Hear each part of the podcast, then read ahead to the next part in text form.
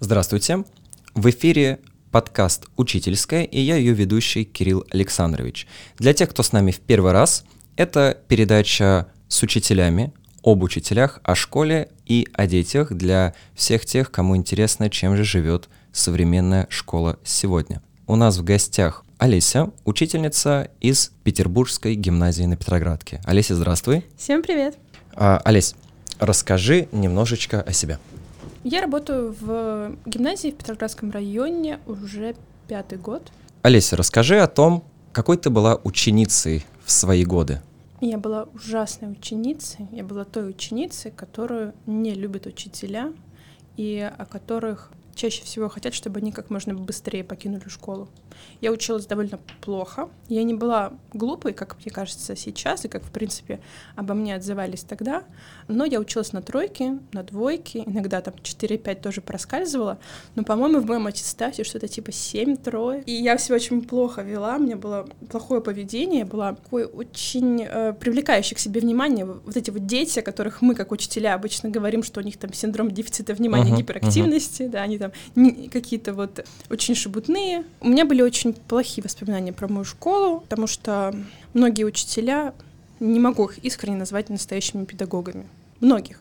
Какие-то были, да, те, которые я вспоминаю сейчас с теплотой, я как-то поддерживаю с ними какое-то общение до сих пор, рассказываю там, как, как складывается моя жизнь, но в целом все было плохо на уроке в меня могли кинуть скотчем мне прямо в лоб за то, что я болтаю. Или, допустим, один мальчик, учительница показала, что он жует жвачку, она сказала, подойди сюда и открой рот. Я ее найду. И реально заставила его подойти и искала ее.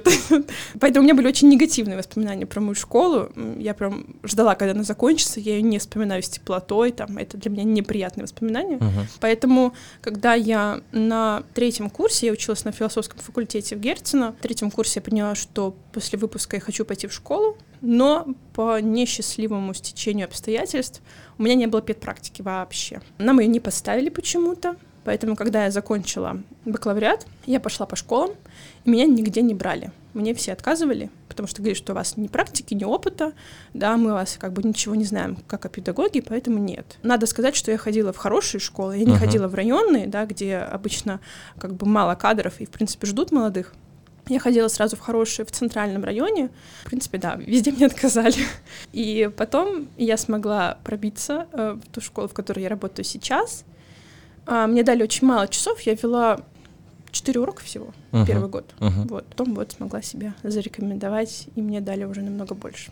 Удивительно интересно было слушать рассказ про то, какой ты была ученицей. Какой это год был, когда ты выпускалась из школы, когда ты училась, когда еще скотч мог прилететь в ученика, а жвачка могла быть вынута пальцами педагога изо рта. Это был 12 год. Как ты думаешь, такое в школе современной вообще возможно? Я не могу говорить за регионы. В моей школе, очевидно, нет. У нас, например, где я училась, была эта вот какая-то каноничная история, когда учительница а, собирала деньги на словари. Uh-huh. Во-первых, да, она собирала как бы, ну, то есть реально мы ей приносили деньги, она их клала себе в сумку, и словарей никто не увидел. Вот, ну то есть сейчас, когда я работаю, я ни рубля не могу взять с ученика, даже если мы едем на экскурсию, да, и мы ее планируем, она официально, все равно я не имею права ни рубля у него взять, потому что, ну да, это сразу подпадает под, под известный закон. А, соответственно, сейчас то, на что обычно жалуются многие учителя, что типа дети часто качают права, угу. начитаются всего в интернете. Ну, это на самом деле сила, потому что, да, они действительно знают о себе больше, чем знала я тогда, я тогда это просто проглотила, то есть, ну, думаю, ну, кинули скотч, ну и ладно. Это же учительница часто собирала наши телефоны на уроке, угу. вытаскивала сим-карты и оставляла сим-карту себе, и не отдавала ее. Ну, то есть ну, какие-то схемы были жесткие. Это, очевидно, тоже абсолютно невозможно. Тогда просто было какое-то беззаконие сплошное, и, ну, мы это просто принимали как данное. У нас даже не было мысли отстоять свои права.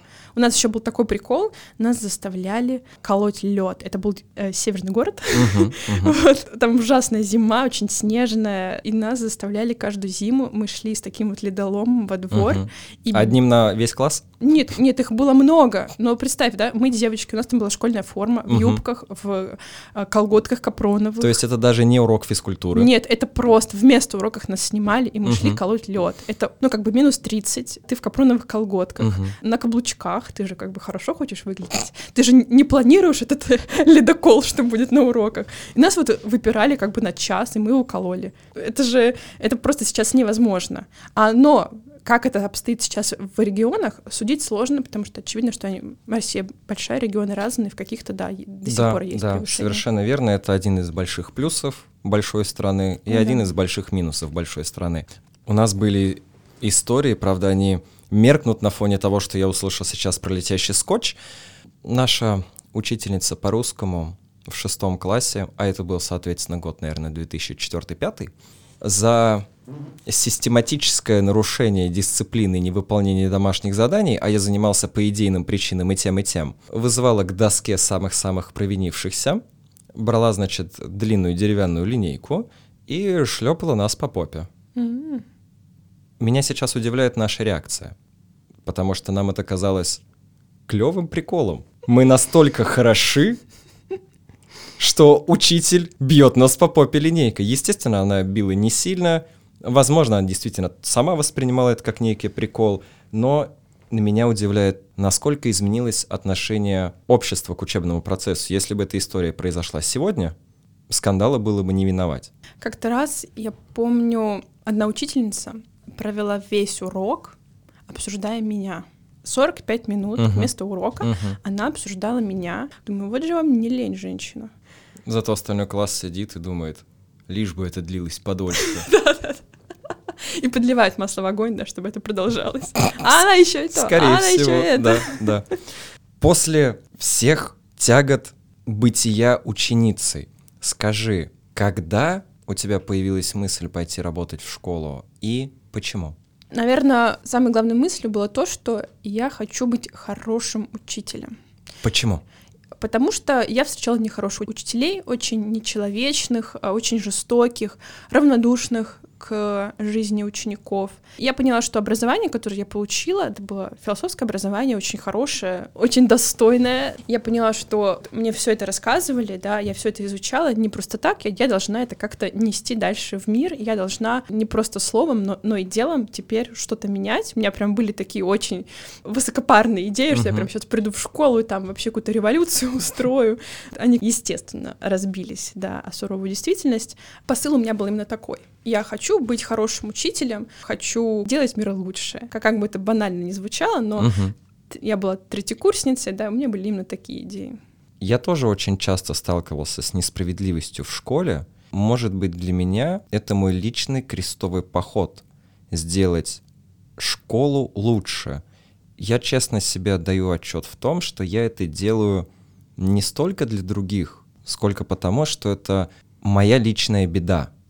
Это мой способ с этой бедой примириться, способ вот как-то вот это все пережить. Как у тебя это? Не могу сказать, что люди, которые говорят, что они это делают исключительно во благо других, Мгм. не будут лукавить и не скажут, что на самом-то деле, да, ты это делаешь ради себя в том числе. Поэтому здесь ответ тот же самый. Конечно, мне нравится, что я могу как-то помогать другим людям, давать им что-то, хотя бы просто какой-то человеческий ра- разговор и поддержку, Мгм. да, потому что очевидно, что знание социального лифта, да, и вертикальной мобильности мало помогает э, в жизни людям, нежели, да, какая-то хорошая беседа о том, что их реально беспокоит, какой-то, может быть, эм, совет, когда они за ним, естественно, обращаются. Для меня это внутренняя борьба с той несправедливостью, с которой я встретилась, когда проходила свое собственное обучение в школе, и желание, чтобы эти дети не встретили такого же. Мгм. То есть, когда я классный руководитель, я могу даже как-то влиять на других учителей, если я вижу снова эту несправедливость, и я ее прям отстаиваю, я прям хожу там по завучам и говорю, что Мгм. вот этот человек, там этот учитель снова нарушает права ребенка, давайте с этим что-то делать. И для меня это прям ну, крестовый поход, Мгм. да, то есть для меня это прям поле битвы а, за благополучие этих детей. И, конечно, да, свой эгоистический интерес. Получается, что в конфликтных ситуациях между учителем и учеником ты занимаешь позицию ученика. Да, и это не совсем правильно. А, Потому что... У меня очень сильно портятся отношения с коллегами. Мне рекомендовали делать так. Общаясь с учениками, вставать на их позицию, общаясь с учителем, вставать на его позицию и пытаться тем самым их примирить. Но мне моя совесть не позволяет этого делать. И когда я вижу какую-то откровенную жесть, я прям прихожу и начинаю ругаться с учителем. Поэтому, конечно, да, у меня есть ряд коллег, с которыми у меня отношения так себе, именно из-за этого. И действительно, я понимаю, что эти этически неправильно, что я, а, общаясь с учеником, подтверждаю неверную позицию учителя, да, с точки зрения, ну, как бы этики коллектива. Да, есть такая, есть такая педагогическая этика. я, видишь, как бы из школы выпустилась, так как такая... а, Оторва. да, ну, такой я, в принципе, видимо, и осталась, потому что я, на самом деле, в своем коллективе периодически подтверждаю такие же взгляды, как э, тогда обо мне говорили учителя, некоторые учителя сейчас в школе, где я работаю, тоже так думают. Можешь ли ты поделиться каким-нибудь кейсом по горячим следам? Одна учительница, она мне, в принципе, сейчас уже симпатична, потому что я как будто бы смогла и немножко ее разгадать. Она э, приехала с Украины, и у нее такая ну, настоящая украинка, то есть у нее такой говор очень как Мгм. бы звучный, да, ну это все очень как бы так... а, Аутентично. ну да, у нее очень красивый образ в целом складывается, такой грубой украинской женщины. Мгм. И когда только мне дали класс, они вот первый год у нее, получается, были на уроках, В каком они классе учились? в десятом. Они ужаснулись ее некоторым выражением, ее образу мышления. Все прям очень контрастировало с тем, что они встречают у, у других учителей, таких Мгм, очень спокойных, мгм, интеллигентных. И, в общем, как-то раз она сказала моей ученице, что давай-ка ты не будешь э, тут э, пытаться хорошо учиться, потому что все, что ты будешь делать, это отращивать живот и варить борщи своему мужу. Моя ученица очень оскорбилась, потому что, ну, при всем классе, да, это довольно обидно. У меня это сразу же стригерило то, как э, при всем классе могли а, отзываться обо мне учителя. И я, конечно же, пошла ругаться. То Мгм. есть я, ну, пошла говорить, что все-таки не стоит так говорить ученикам, это оскорбительно. Как-то там по- попыталась через завучей воздействовать. И, конечно же, кейс мой неудачный, потому что не то, чтобы, да, что-то сильно поменялось, ну, и- испортила отношения с учителем. Это было в твой первый год работы? Нет, это было в прошлом году. По итогам вот этой ситуации, поступила ли бы ты иначе? Понимаешь, это был мой первый опыт как классного руководителя. Мгм. Тогда я, в принципе, совершила много ошибок. Сейчас я бы, конечно, во-первых, пришла со спокойным разговором. Тогда я была, ну, довольно злая, эмоциональная, да. Я бы пришла со спокойным разговором. Конечно, не то чтобы я бы могла что-то объяснить, как бы она меня намного старше, и я в ее глазах такая же, как бы девочка, одиннадцатиклассница, Мгм, мгм. как и, да, а те, о которых я прихожу беспокоиться. Поэтому, ну, может быть, я бы просто корректно и очень аккуратно бы ей сказала, что да не, на самом деле тоже тупо, знаешь почему? Давай. Это, это тоже полная шляпа, потому что когда я так делала, а другая учительница тоже все время издевалась над моими детьми, и я пришла и ей аккуратно сказала, что, ну, знаешь, ну, как бы вот обижается очень. Мгм, Она потом при детях говорила, а что это вы жалуетесь своему классному руководителю? мгм. Хотя я ей сказала, что ну давайте вот это мы как-то аккуратно очень. Между нами Да. останется? А Она потом пришла и говорит при всем классе, а вы еще на меня жаловаться будете? Ну так получайте вдвойне. Поэтому, ладно, снимаю полномочия, я не знаю, как это решать до сих пор. Возможно, возможно. Именно поэтому и появилась педагогическая этика, что, мол, один учитель не вмешивается в образовательный процесс другого учителя. Я очень долго думал над вопросом, как же поступать в таких ситуациях, и действительно не нашел ничего лучше, кроме как вот этой штуки, что ты поддерживаешь ученика. Я делю эту грань, где ты поддерживаешь или где ты соглашаешься с тем, что он не прав. То есть не, на- не обязательно соглашаться со всем, что он говорит, для того, чтобы его поддержать. Безусловно, все мы люди, все мы совершаем ошибки, и эмоции переполняют всех время от времени. И когда ты тоже слышишь абсолютно человеческий рассказ, почему, например, ученику действительно сказали то, что он не заслуживает, то, что может являться неправдой, я могу это понять. Я могу понять педагога, я могу понять ученика. А что делать? Все-таки это же тоже часть школы как социального института. Ребенок учится справляться со своими проблемами, находить общий язык с теми людьми, с которыми приходится общаться без всякого желания. Знаешь, что самое в этом интересное? Это мой один, наверное, из главных инсайдов учительской работы.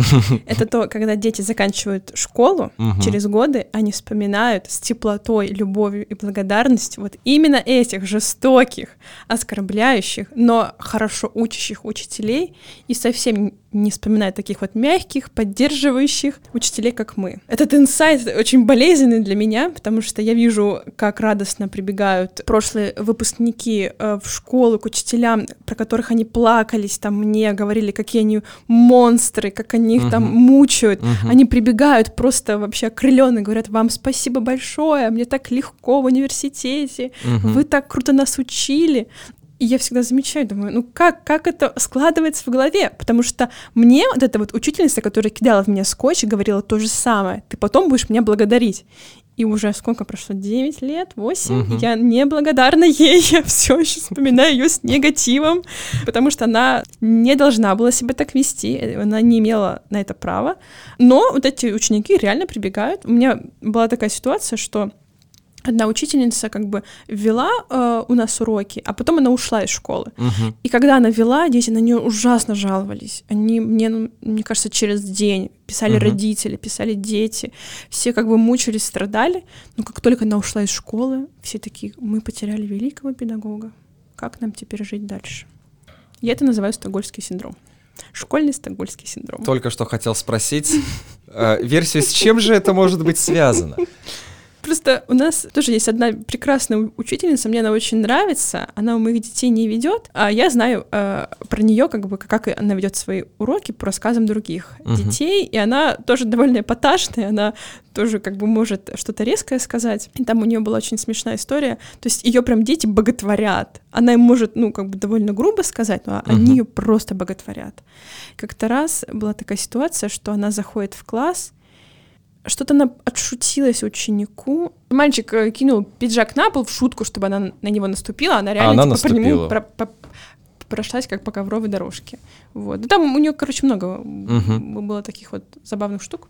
И смысл в том, что когда а, такие педагоги, вот про, про которых мы говорим, да, что они вот нацелены на результат, они прям муштруют детей по своему предмету, при этом являясь довольно бесчеловечными, равнодушными, да, к их какой-то вот конкретной проблеме, они не посмотрят, что там, допустим, ученик сегодня там себя плохо чувствует, да, uh-huh. или там у него какие-то uh-huh. проблемы в жизни, он как бы такая машина для обучения.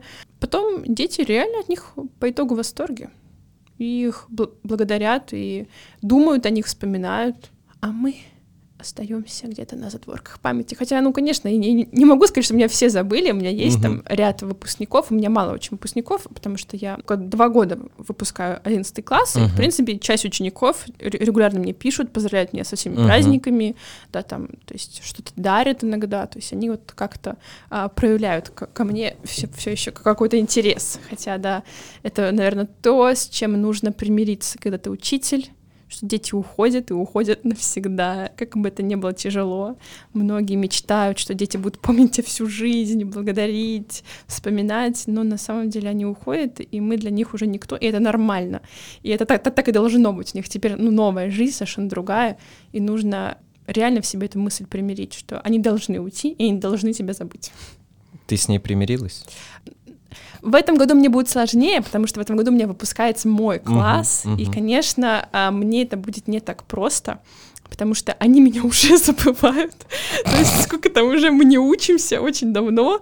Если до этого я была им еще как-то важна, то есть там они мне писали, а, что-то спрашивали, uh-huh, там могли uh-huh. просто чем-то поинтересоваться, ну, то сейчас, конечно, вот, наверное, уже с мая, да, там, не считая каких-то рабочих вопросов, как бы все, их уже, и точнее, а, меня уже нет в их жизни, и я, ну, как бы себе говорю, что ну, так и должно быть, они должны вырасти, да, они должны перейти на совершенно новый этап своей жизни, и как бы там нет места уже школе. Я в этом году пережил рафинированный опыт подобного чувства, когда мы уже вручали аттестаты ребятам, которые выпускаются из 11 класса. Я у них вел в 8 в 9, и это было с первого года моей работы в школе вообще. К ним я весьма и весьма прикипел сердцем. Есть такой стереотип, что у учителя не должно быть любимчиков, нельзя никого Это бред. выделять. Нельзя никого выделять, Мгм. это справедливо. Но то, что таких не может быть, они всегда есть. Всегда есть кто-то, кому душа лежит больше. И вот это как раз вот такой класс, которому просто очень-очень лежала душа. Я в свой отпуск пришел в школу для того, чтобы там проводить их во взрослую жизнь. Мы вручили всем аттестатам, это заняло очень немного времени. Стоят они с аттестатами, общаются друг с другом. Мы стоим все в одной толпе. И я понимаю, что на меня вообще никто не обращает внимания. Они живут, они уже живут своей жизнью, а я стою рядом с ними и понимаю, что я совершенно лишний здесь и сейчас. Поэтому, когда я сказал, что, ребят, все, давайте всего хорошего, я пошел, давайте я вас обниму. Тут у них снова на секундочку включилось вот это вот, точно, это же наш учитель. Мы все капусту такие буш-буш-буш обнялись, дети там такие, наконец-то, наконец-то вы нас обнимаете, за 4 года, наконец-то. После того, как обнимашки закончились, все вернулось на круги своя. Я шел до дома и думал, боже мой, боже мой, это уже не те дети, потому что они идут дальше. Минута молчания в подкасте. Помним, любим, скорбим. Помним, любим, гордимся. Ну да, да. Про внимание со стороны учеников. Ты юная, красивая девушка, которая является классным руководителем старших классов. Бывало ли такое, что ученики проявляли к тебе внимание в романтическом смысле? Когда ты работаешь в школе, и ты человек женского пола, и ты Мгм. молодой, Мгм. насколько я могу представить с точки зрения молодых людей, все равно. Красивая женщина, некрасивая, да, тут гормоны берут свое. То есть у меня очень яркое воспоминание, вот в первый год моей работы я в первый раз надела узкую юбку. То есть до этого в каких-то таких вот платьях Мгм, ходила объемных, мгм. а тут я ее надела, и я прям помню, как весь девятый класс мужского э, пола не может оторваться. И это, это, это странно, неприятно. Ну, то есть, и ты прям понимаешь, что ну надо быть поаккуратнее, потому что тема была важная, серьезная, а никто меня не мог слушать. Звали ли тебя на свидание? Да, один раз мне предложила девочка провести вместе выходные. Она училась тогда в старших классах. Естественно, я не согласилась.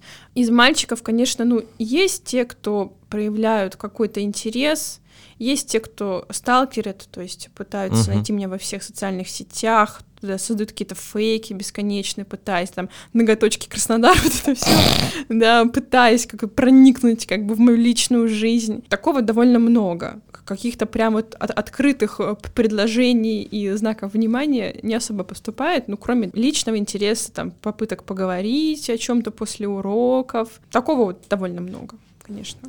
Но, в принципе, я говорю, да, что, ну, их можно понять. Все-таки возраст такой, конечно, гормональный, и тут ты женщина, а я еще очень люблю как бы наряжаться всегда, мне это очень нравится, особенно, ну, конечно, не зимой. Зимой я хожу, мне кажется, вообще э, как шалтай-болтай, потому что Мгм. очень тяжело себя поднять чуть заранее в школу. Но в целом, да, это, конечно, ну, ты такой ходишь, в принципе, симпатичный, да, там, дети любят какие-то комплименты наг- наговорить. Но, если честно, мне все это не очень приятно. То есть я знаю учителей, которые как-то рвутся к признанию учеников, к каким-то таким личным отношениям. Мне все это непонятно, и я это пресекаю всегда. То есть я никогда там не буду закатывать глаза, так кто мне говорит, ой, спасибо большое, да. Ну, то есть я считаю, что это неуместно, а, потому что в этом как раз есть какой-то околоромантический подтекст. Мгм. Как ты реагируешь, когда тебе говорят комплименты тебе как женщине, может быть, я не знаю, очень как это сухо, сформулировать. очень сухо. Например. Ну, это нужно как-то в контексте понять, ли- либо вспомнить. То есть я... Олеся, у вас очень сексуальный топик. Наверное, так я отвечаю. Я стараюсь, наверное, перевести тему. Я говорю, что мы тут не за этим, например, да, Мгм. либо, ли- либо просто там, ну, как бы, спасибо и все. Что есть, допустим, девочки, которые искренне говорят комплимент какой-то части моей одежды. Мгм, Допустим, там, у вас такая юбка сегодня красивая. Мгм. И я могу там с ними похихикать, сказать, вау, да, там, вот, вот там ты ее купила, там, и мы это обсудим. Мгм. Когда у этого есть романтический или сексуальный подтекст, Мгм. да, я это прям пресекаю. У меня было так, что меня очень упорно называли на медленный танец, Э, на дискотеке. Я, в общем, тогда, конечно, отожгла, как в последний раз на этой дискотеке. Мы включали а, Фейса и Фараона версию без матов. Такие есть в интернете. Да, да, да. Потому что я их включала, потому что мне было очень весело. Надеюсь, меня за это не уволят. Вот, мы очень сильно отрывались. В какой-то момент заиграл совершенно классический трек «Баста Медлячок», да, который должен быть, обязан быть на каждой дискотеке школьной. И одна девушка меня потащила танцевать. Это Она- та же, которая Да, предложила да, провести да, вместе да. Выходные. Она схватила меня за руку. То есть я вообще против любого телесного контакта. Я знаю, что маленькие дети очень любят обниматься, им это важно довольно. Я прошу детей отойти на шаг, когда они, знаешь, вот обступают твой стол учительский во время перемены, так вот все прям плотнятся, я говорю шаг назад, потому что, ну, это мои личные границы, да, мне просто некомфортно так говорить. Поэтому я никогда не обнимаюсь, особо не трогаюсь. Я могу там, если как бы человеку это нужно в данный момент, допустим, он плачет или переживает, мгм. конечно, я могу это проявить, но в целом я детей не трогаю, они меня тоже. А тут она меня хватает за руки Мгм. и тащит на танцпол и пытается со мной танцевать. Тогда, конечно, я вежливо, но немножечко грубо и сухо отказала, сказала, что нет, я танцевать не буду сейчас. И как бы покинула. Она за это очень сильно расстроилась и переживала, но забыла потом, по всей видимости, что она на мне какой-то обиды вроде не особо держит. Поэтому, когда я вижу, как кто-то вот обнимается с учениками, я думаю, что, ну, это не про меня. Когда я пошел работать в школу в первый год, это был тот самый год, когда разразился скандал с э, одной московской гимназией, где преподаватель по математике систематически вступал в романтические помню. отношения. Я вообще, наверное, первые полгода чувствовал домоклов меч надо мной. Я молодой парень в школе, учитель. И у меня есть более-менее старшие дети. И я помню то, что я и до сих пор хожу периоди- преимущественно смотря где-то в район потолка, чтобы никто и никогда не, не, не мог хоть как-то трактовать мои действия двусмысленно. То же самое касается любого телесного контакта. Я на самом деле в глубине души, да, человек, которому очень нравится, нравится взаимодействовать с людьми контактно. Но в школе я себя в этом ограничиваю на 150-200%. Иногда бывали даже такие ситуации, когда мой пятиклассничек, очень хороший, открытый ребенок, да, тогда ему было 10, я вернулся, то ли куда-то уезжал, то ли это было после каникул, он меня видит и просто бежит через весь коридор, Кирилл Александрович, и так хвать и обнимает меня. Я не нашел ничего лучше, кроме как поднять руки над головой, вообще его не трогать и говорю, Максим, я тоже рад тебя видеть, но мы находимся в школе, поэтому не затруднит ли тебя прекратить свои объятия и вернуться в рабочую обстановку. В конечном итоге я с каждым классом так или иначе заходил разговор об этих, обо всех объятиях, вот, поэтому я им всегда объясняю, ребята, есть школа, есть правила поведения, есть там учителя, ученики, пока мы здесь находимся. Я вас всех очень люблю, очень ценю, но у нас есть границы. И дети, дети это понимают. А говоришь ли ты о границах с детьми? Да, в первую очередь я говорю не искать меня в социальных сетях и не добавлять нигде, потому что я этого делать не буду. Первый год, когда я работала, даже, наверное, первые два года у меня был открытый Инстаграм, и дети подписывались массово на меня. Мгм. Мне кажется, у них был какой-то просто рассылка, что типа Инстаграм Олеси Александровны, срочно, срочная подписка.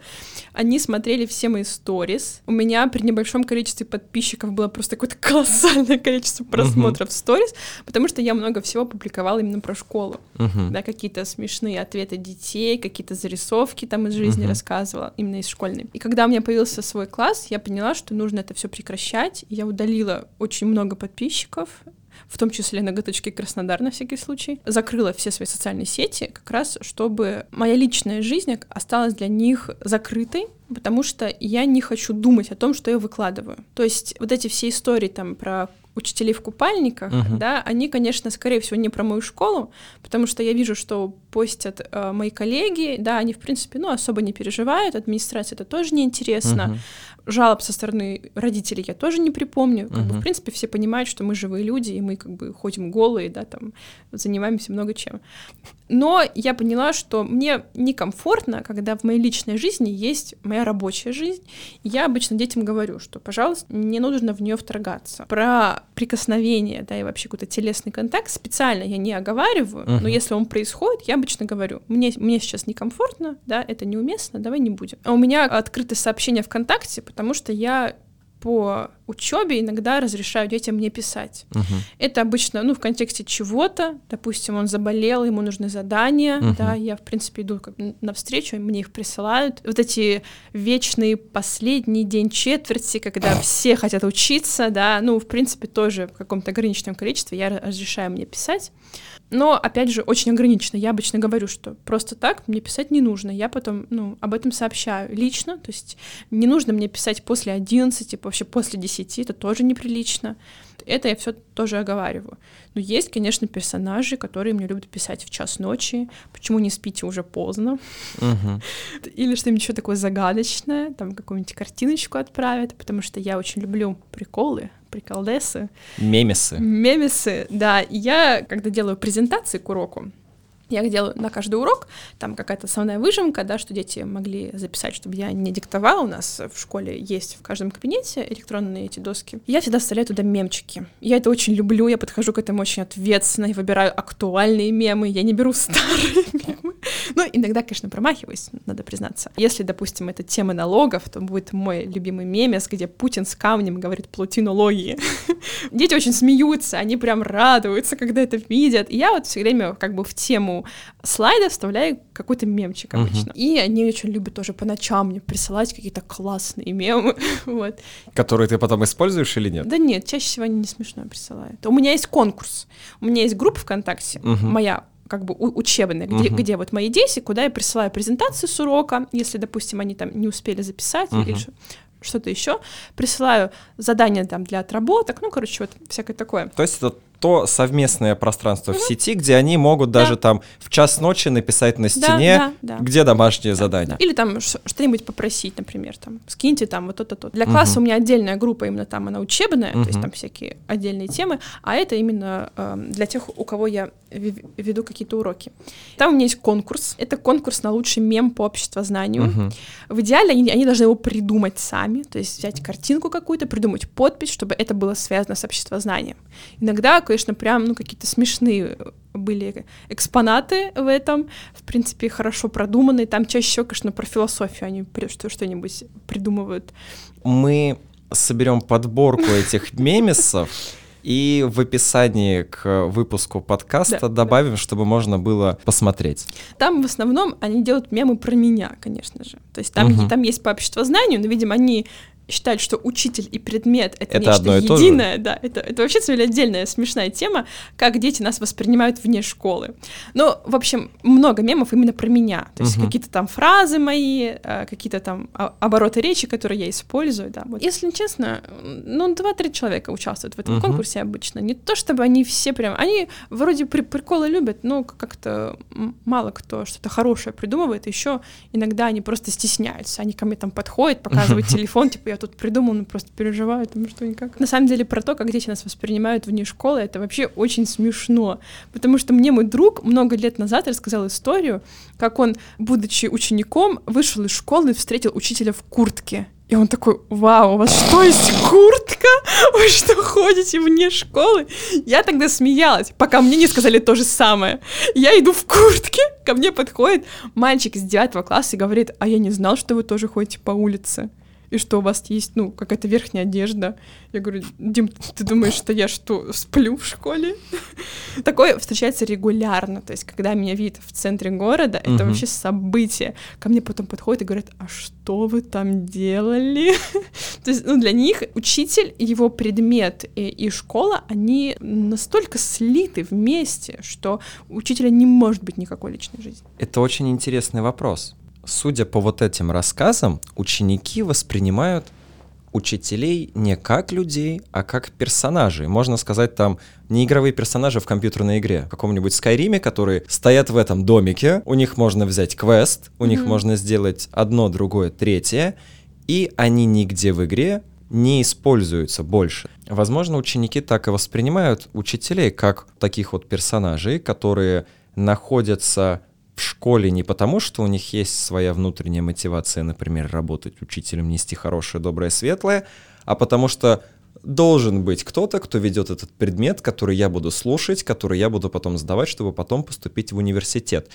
Может ли такое отношение учеников быть связано с тем, что ты сама разделяешь свою работу и свою личную жизнь? Судя по твоим словам, Получается так, что есть ты учитель и есть ты человек, и ты не хочешь, чтобы ученики видели твою личную жизнь. И, по-моему, очень логично, что раз они не видят твою личную жизнь, для них шоком является тогда, когда они сталкиваются с тобой вне контекста школы, с тобой настоящей. Мы же с тобой изначально говорили про границы, которые я да, обозначаю. Да, да. Я не могу сказать, что я для них абсолютно стерильна. Блин, стерильно такое слово странное. Хорошее, по-моему, да? в этом контексте очень хорошее слово.